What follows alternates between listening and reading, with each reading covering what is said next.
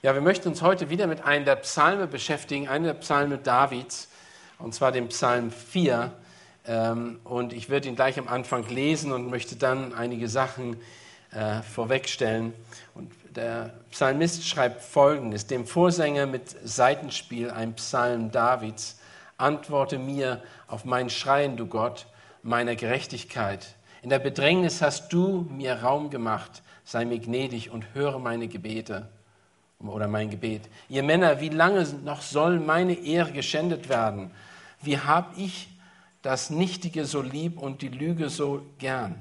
Erkennt doch, dass der Herr der Getreue für sich erwählt hat. Der Herr wird erhören, wen, wenn ich ihn zu ihm rufe. Erzittere und sündige nicht. Denkt nach in eurem Herzen, auf eurem Lager und seid still.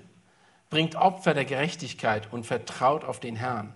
Viele sagen, wer wird uns Gutes sehen lassen? O Herr, erhebe über uns das Licht deines Angesichts. Du hast mir Freude in mein Herz gegeben, die Größe, größer ist als alles ihr, alles ihr, wenn sie Korn und Most in Fülle haben.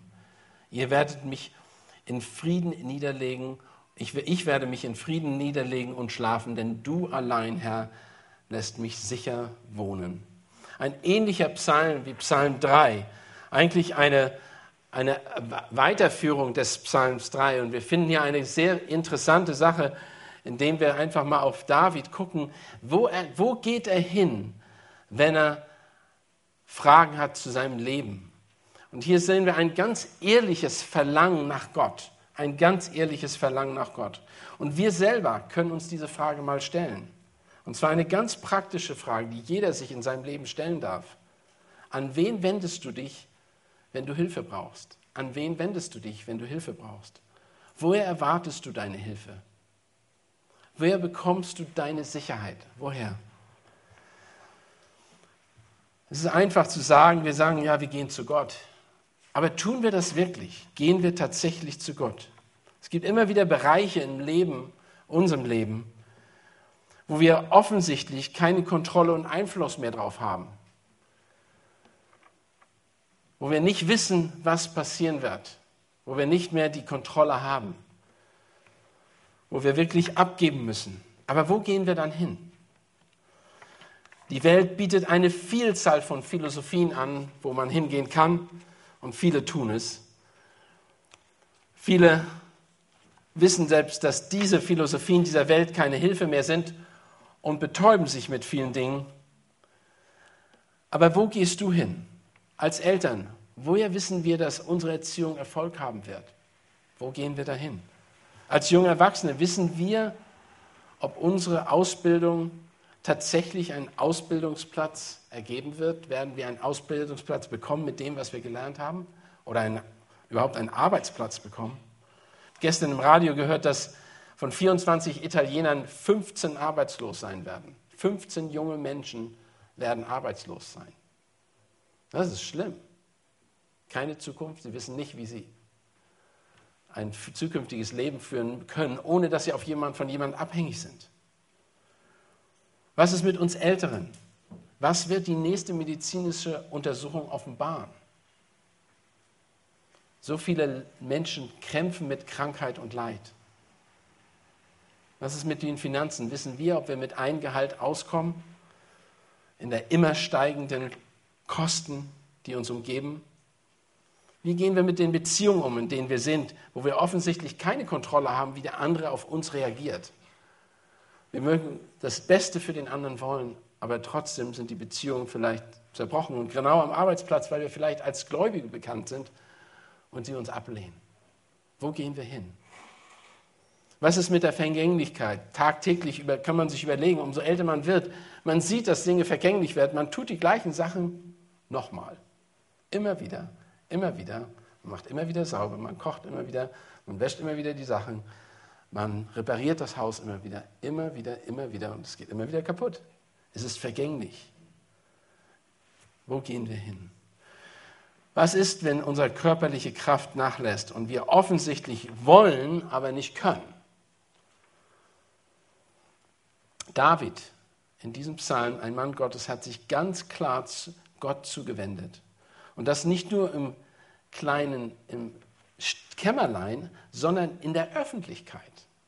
Er ist nicht nur in der, hat sich nicht nur zurückgezogen, vielleicht, wie ihr das meint, wie man es meinen könnte, und sagen, er geht zu Gott alleine. Nein, er hat das in der Öffentlichkeit getan. Dieser Psalm zeigt, wie, wie David sein Herz, wo er hingeht. Zuerst geht er zu Gott. Er sagt, nachdem wir die Einleitung ist, dass es ein Psalm ist, der in der Öffentlichkeit gesungen wird, gespielt wird. Eigentlich ist das ein Gebet, aber ein gesungenes Gebet mit Seitenspiel. Eins von den vielen Psalmen, die, ein, die äh, gesungen, vorgetragen werden, also in der Öffentlichkeit, im Gottesdienst.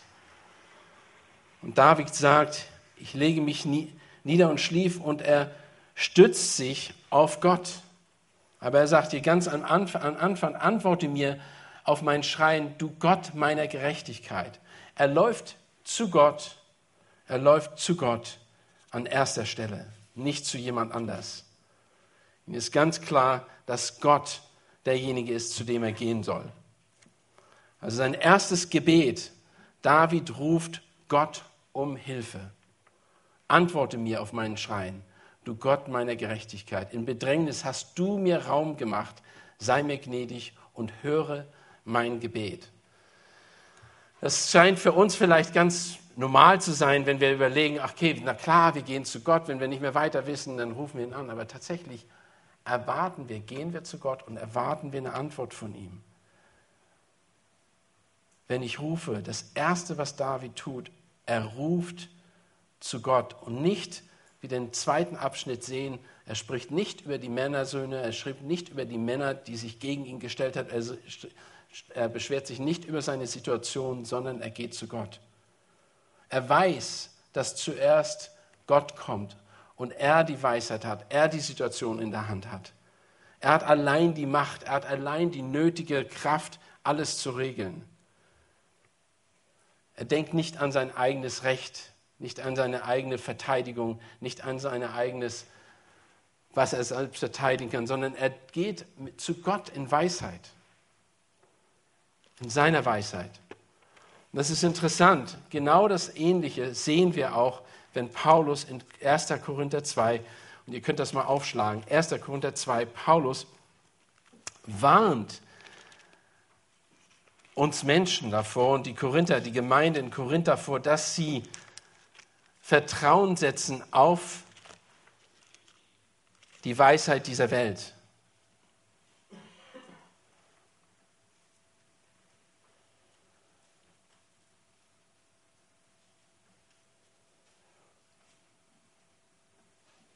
Und er sagt in, 1. Korinther Kapitel 2, Vers 4, und meine Rede und meine Verkündigung bestand nicht in überredender Worten menschlicher Weisheit, sondern in Erweisung des Geistes und der Kraft, damit eure Glauben nicht durch Menschenweisheit, Menschenweisheit beruht, sondern auf, sondern auf Gottes Kraft. Und er führt das noch weiter aus und macht deutlich, dass die menschliche Weisheit Torheit vor Gottes Augen ist. Und David ruft hier aus und ruft zu Gott aus und sagt, antworte mir, antworte mir. Und er schreit ganz förmlich hier und, und äh, hör auf die Stimme meines Schreiens. Also er ruft aus. Er sagt nicht nur, Gott höre mein Gebet, sondern er ruft aus, er, er erwartet von Gott eine Antwort. Er hat ein wirkliches Verlangen nach Gott, dass er die Antwort ihm gibt. Dass er möchte von ihm erwarten, dass er ihn antwortet. Und er sagt, Gott meiner Gerechtigkeit, nicht gerechter Gott, sondern Gott meiner Gerechtigkeit. In Gott allein bin ich gerecht. Und dazu, um das überhaupt zu tun, gehört dazu eine unglaubliche Freimütigkeit. Freimütigkeit, die nur der Geist Gottes geben kann, zu dem er gebetet hat. Diese Freimütigkeit, zu Gott zu rufen und sagen, Gott, Gott meiner Gerechtigkeit, höre meine Stimme, antworte mir. Antworte auf das, auf meine Gebet, mein Anliegen. Antworte mir, schrei und er schrie zu Gott, dem Gerechten. Mein, meine Gerechtigkeit, also die Gerechtigkeit, von der David hier spricht, ist nicht nur eine Gerechtigkeit, die in ihm besteht, sondern die besteht allein in Gott. Und wir können, unsere Gerechtigkeit besteht allein in Jesus Christus, in nichts anderem. Unsere Gerechtigkeit besteht nur in Jesus Christus. Und, Je, und David war bewusst, dass seine Gerechtigkeit nur allein in Gott besteht. Und deshalb kann er ihn anrufen, deshalb ruft er ihn zu. Und sei mir gnädig. Viele dieser Psalme, die er später noch geschrieben hat, ruft er die gleiche. Zwölfmal sagt er in dem Psalm zu Gott, sei mir gnädig, seine Bewusstsein, dass er Gnade braucht, dass er auf Gnade angewiesen ist. Dieses Bewusstsein, dass ich Hilfe brauche, Hilfe von Gott, etwas Größeren als ich selber. Und das ist auch das, wirkt tatsächlich Anliegen. Wo gehen wir hin, wenn wir Hilfe brauchen? Ist uns bewusst, dass die einzige Gnade, die einzige Kraft, die wir kriegen können, bei Gott ist. Oder meinen wir zum Beispiel, dass wir, weil wir Christen sind, brauchen wir das nicht mehr. Brauchen wir das nicht mehr. Müssen wir nicht mehr zu Gott kommen. Müssen wir nicht mehr darum flehen. David in seinem Bewusstsein als ein Mann Gottes ist trotzdem noch zu Gott gekommen. Er ist auf die Gerechtigkeit, auf das, die Gerechtigkeit Gottes angewiesen gewesen, auf seine Gnade angewiesen gewesen, auf die Güte Gottes angewiesen gewesen.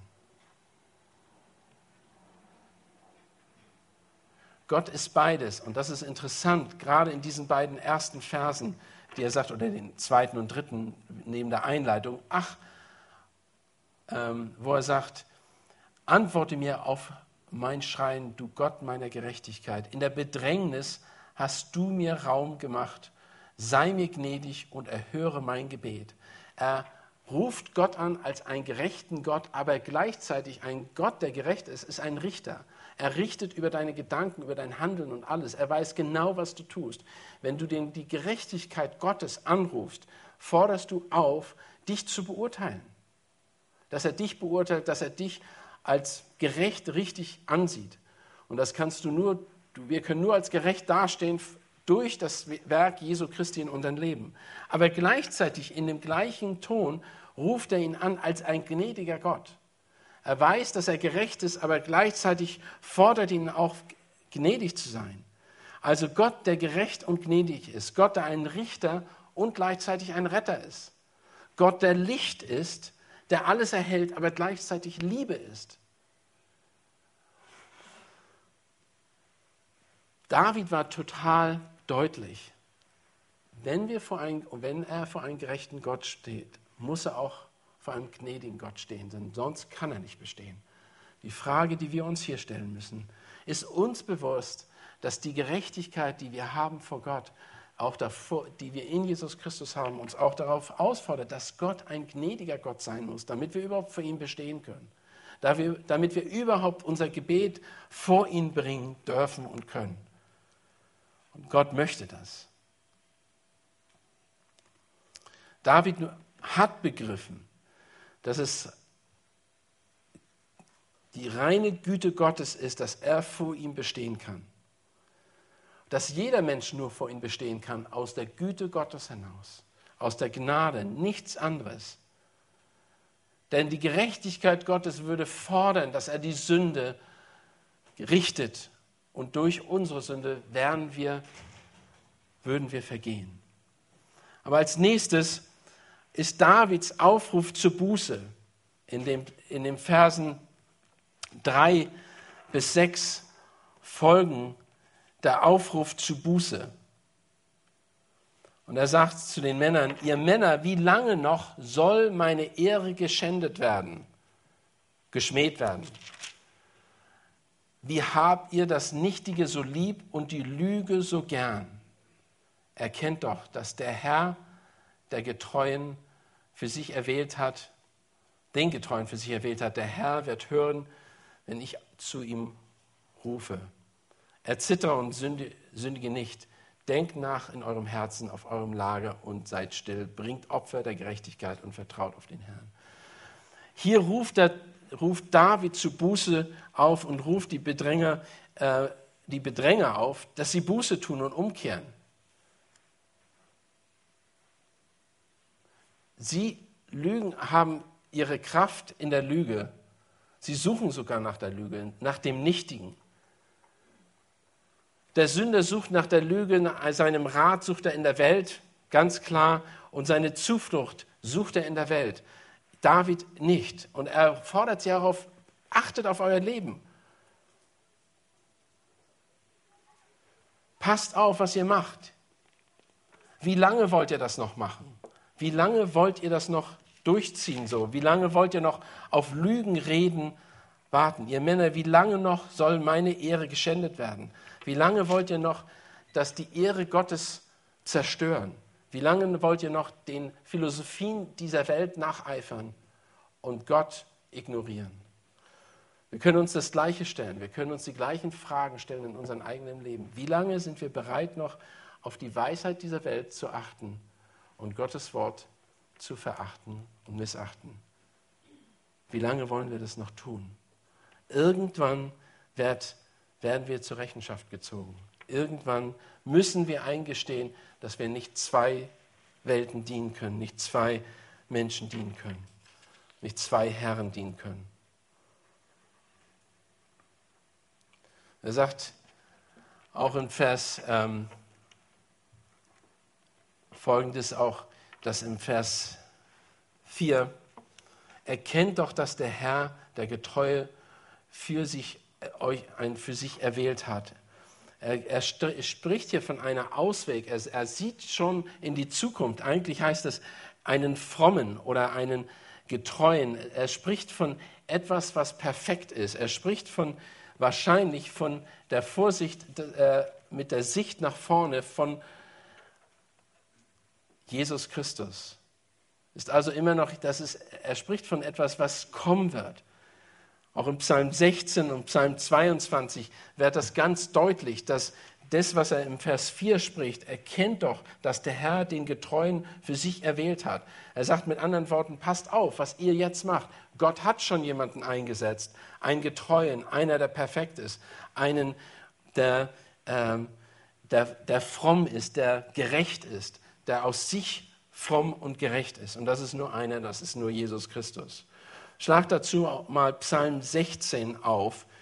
Und da werden wir ganz deutlich sehen, wovon David hier spricht. Denn der Kontext sagt, darum freut sich mein Herz in Vers 9, Psalm, äh, Psalm 16, darum freut sich mein Herz und meine Seele frohlocket, auch mein Fleisch wird sich ruhen, denn du wirst meine Seele nicht dem Totenreich preisgeben und wirst nicht zulassen, dass dein Getreuer die Verwesung sieht. Und das ist die gleiche Wort, was auch hier benutzt wird, der gleiche Kern, was auch hier benutzt wird. Und das spricht von Jesus Christus, die Vorsehung von Jesus Christus. Und er warnt die Leute, er warnt die Welt, er warnt die Leute, die um, sie, um ihn herum sind. Passt auf, auf was ihr euren, auf was ihr euch stützt, wo eure Hoffnung ist, wo euer Verlangen nach ist. Denn Gott hat bereits eingesetzt, Gott hat bereits ihn erwählt. Der Herr wird erhören, wenn ihr zu ihm ruft. Und er spricht genau von diesem Getreuen. Kennt doch, dass der Gott einen solchen Frommen für sich abgesondert hat. Erkennt doch, dass er einen Heiligen und einen Retter Gott ist, wie auch in Jesaja zum Beispiel gesagt wird. In Jesaja 45, Vers 21 und 22, wo auch darauf hingewiesen wird, dass dieser Getreue kommen wird, an Voraussicht auf das Neue Testament. Ich lese euch nur mal die Verse vor, Vers 21 und 22 aus Jesaja 45. Verkündet, verkündet bringt er vor ja es vor. Ja, sie mögen sich miteinander beraten. Wer hat diese Vorzeiten verlauten lassen? Oder wer hat es von Anfang an angekündigt? War ich es nicht, der Herr, außerdem es keinen anderen Gott gibt, der, gerecht, der Gerechte Gottes und Erretter? Außer mir gibt es keinen. Wendet euch zu mir, so werdet ihr gerettet. Alle ihr Enden der Erde, denn ich bin Gott und keiner sonst. Auch hier wird ganz deutlich angekündigt, dass es nur einen Gott, nur einen Retter gibt. Und die Vorhersehung oder die, die, die Prophezeiung war auf Jesus Christus hin. David wusste das und David hat darauf, weil er selber diesen Einsicht hatte, weil David diesen Gott kennt und seine Messias weiß, hat er diese Gewissheit gehabt. Der Herr wird hören, wenn ich zu ihm rufe. Der Herr wird hören, wenn ich rufe. Und diese Gewissheit, von der er hier spricht, ist eine Gewissheit, die alle von uns auch brauchen. Wir müssen, uns, wir müssen erkennen und verstehen, dass wir rufen, Gott anrufen. David hat gebetet und nun kann er genau die Männer, die ihn schmähen, ins Gesicht sehen und sie, rauf, und sie warnen und sagen, guckt auf Jesus Christus, guckt auf die Zukunft, passt auf, was ihr sagt. Der Herr hört mich, er tut, er begleitet mich, er gibt mir Macht, er gibt mir Kraft. Und deshalb ruft er sie auch auf im Vers, in Vers, den folgenden Vers, in Vers 5, erzittere und sündige nicht, denn denkt nach in eurem Herzen, auf eurem Lager und seid still. Also er ruft sie auf, passt auf, sündigt nicht. Und das, er, er fordert sie auf, nachzudenken. Wir können es nicht vermeiden, immer wieder in Aufregung zu sein. Also, und genau was er auch hier sagt, er zittert. Sie sollen nachdenken, sie sollen Angst haben wirklich davor, wenn sie ihr Herz kontrollieren und sehen, was sie tun.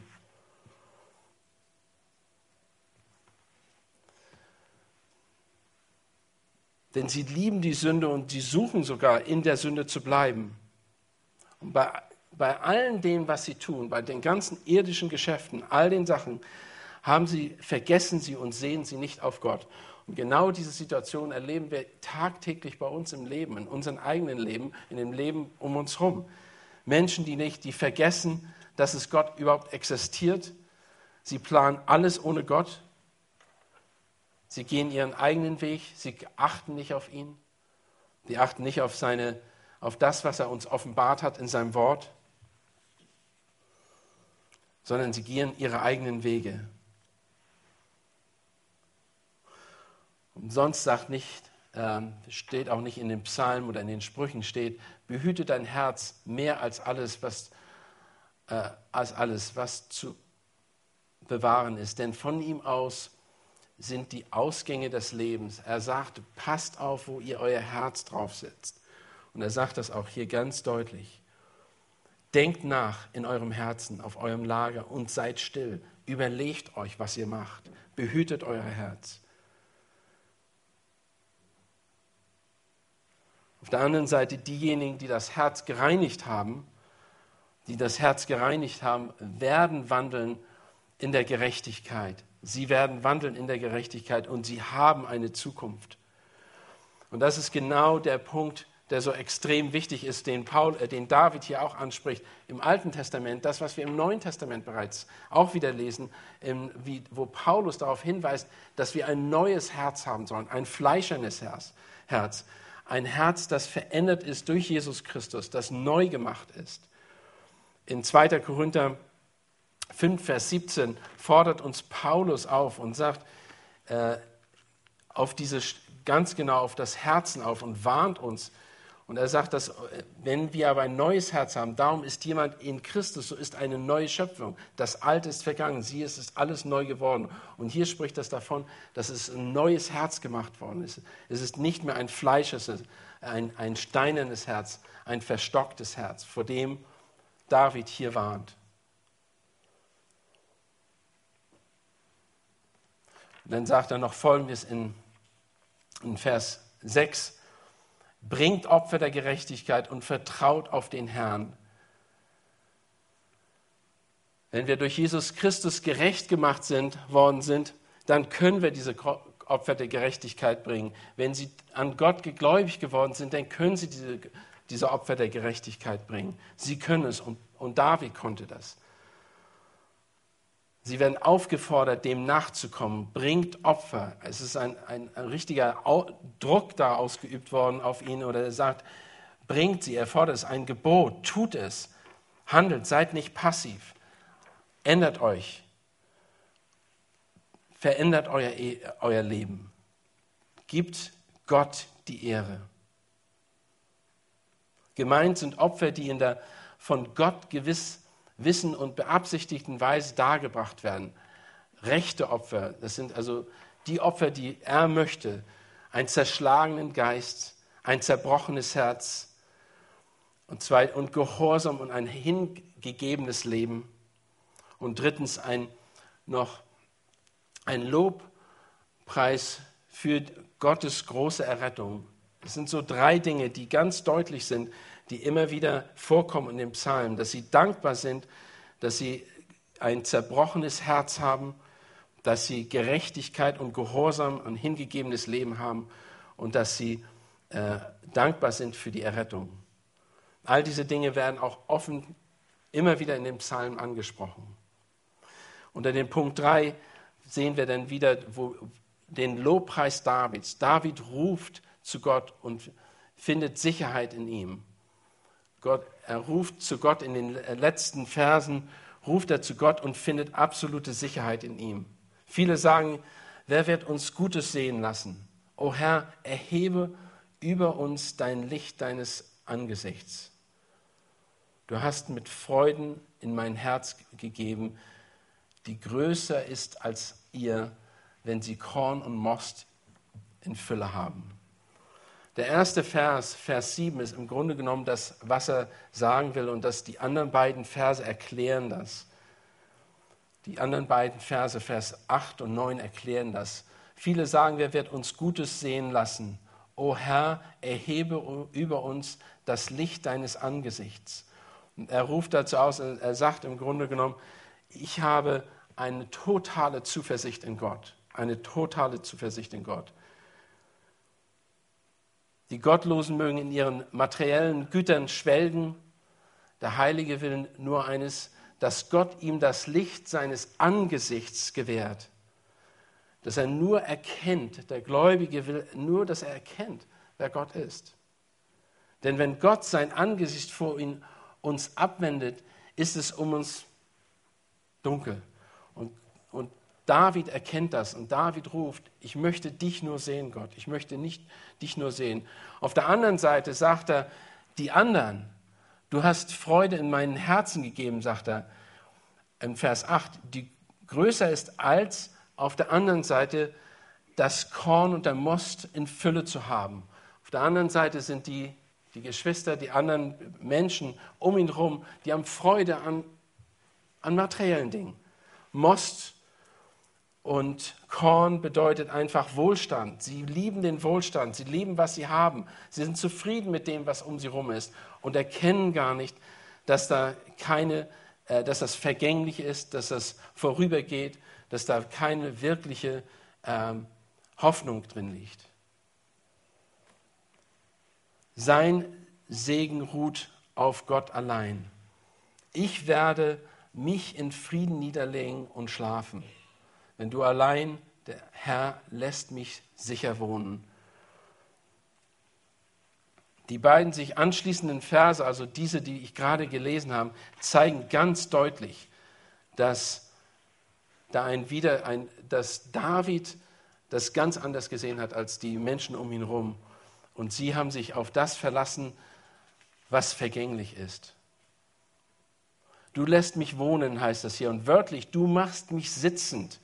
Das bezieht sich wieder auf das, was wir in Psalm 1, Vers 1 gelesen haben. Glückselig ist, wer da nicht sitzt, wo die Spötter sitzen. Gott will, dass wir da sitzen und ruhen, wo wir ewiglich sitzen und ruhen können. Und er bezieht sich darauf wieder, David bezieht sich, er hat ihm das Leben, äh, Gott hat David Leben gegeben und hat ihn äh, bewahrt vor der Bedrängnis seiner Bedränger. Und er bezieht sich jetzt wieder darauf, dass die, seine Freude darin ist, die Gemeinschaft mit Gott zu haben, die Gemeinschaft mit Gott zu haben. Ich werde mich in Frieden niederlegen und schlafen, denn du allein, Herr, lässt mich sicher wohnen. Und das bringt uns auch zu dem Punkt und auch das, was, der, was David in diesem Psalm möchte, dass wir ein absolute ehrliches Verlangen nach Gott haben, ein ehrliches Verlangen nach Gott. Und Jesus selber sagt, spricht von diesem ehrlichen Verlangen, das wir haben sollen in einer folgenden Weise. Wenn ihr äh, Johannes 17 aufschlagt, Johannes 17 und dort Vers spricht Jesus über etwas, was sein Verlangen ist für die Gerechten, für die, die ihm nachfolgen.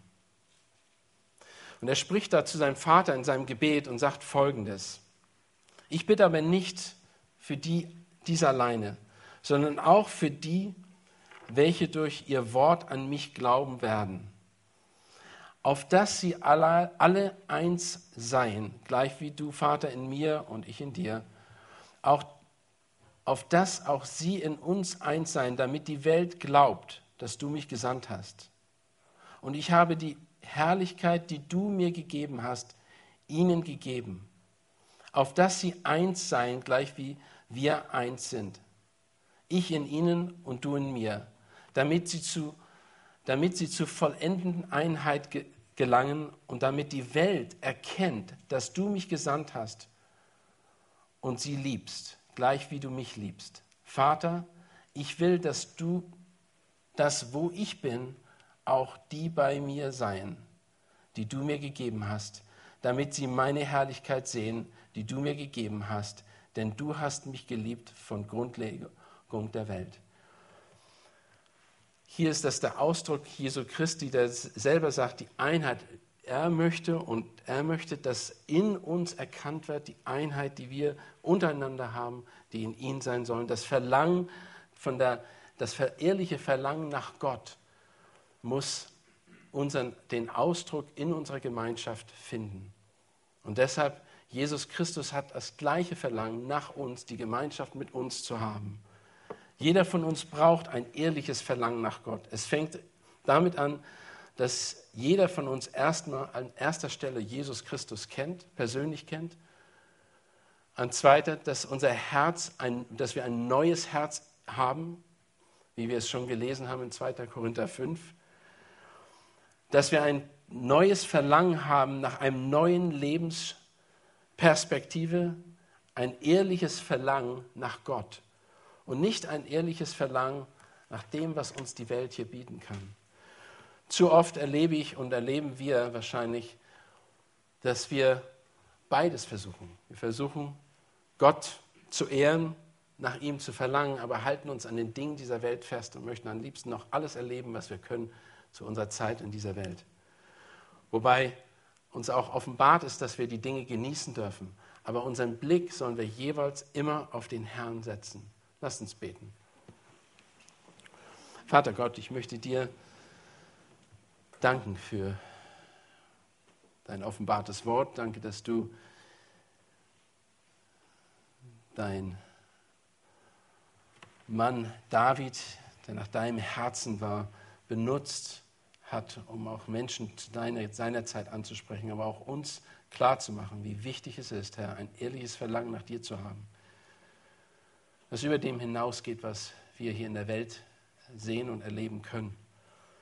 Danke für, dein, für das, was du uns zeigst, auch im Neuen Testament, was auch Paulus so deutlich angesprochen hat.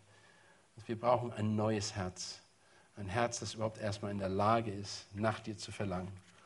Und dafür bitte ich, dass jeder von uns danach sich ausstreckt, nicht nur, dass wir ein neues Herz haben, dass wir aber auch in diesen, mit diesem neuen Herz nach dir verlangen und ein ehrliches, echtes Verlangen nach dir haben. In Jesu Namen. Amen.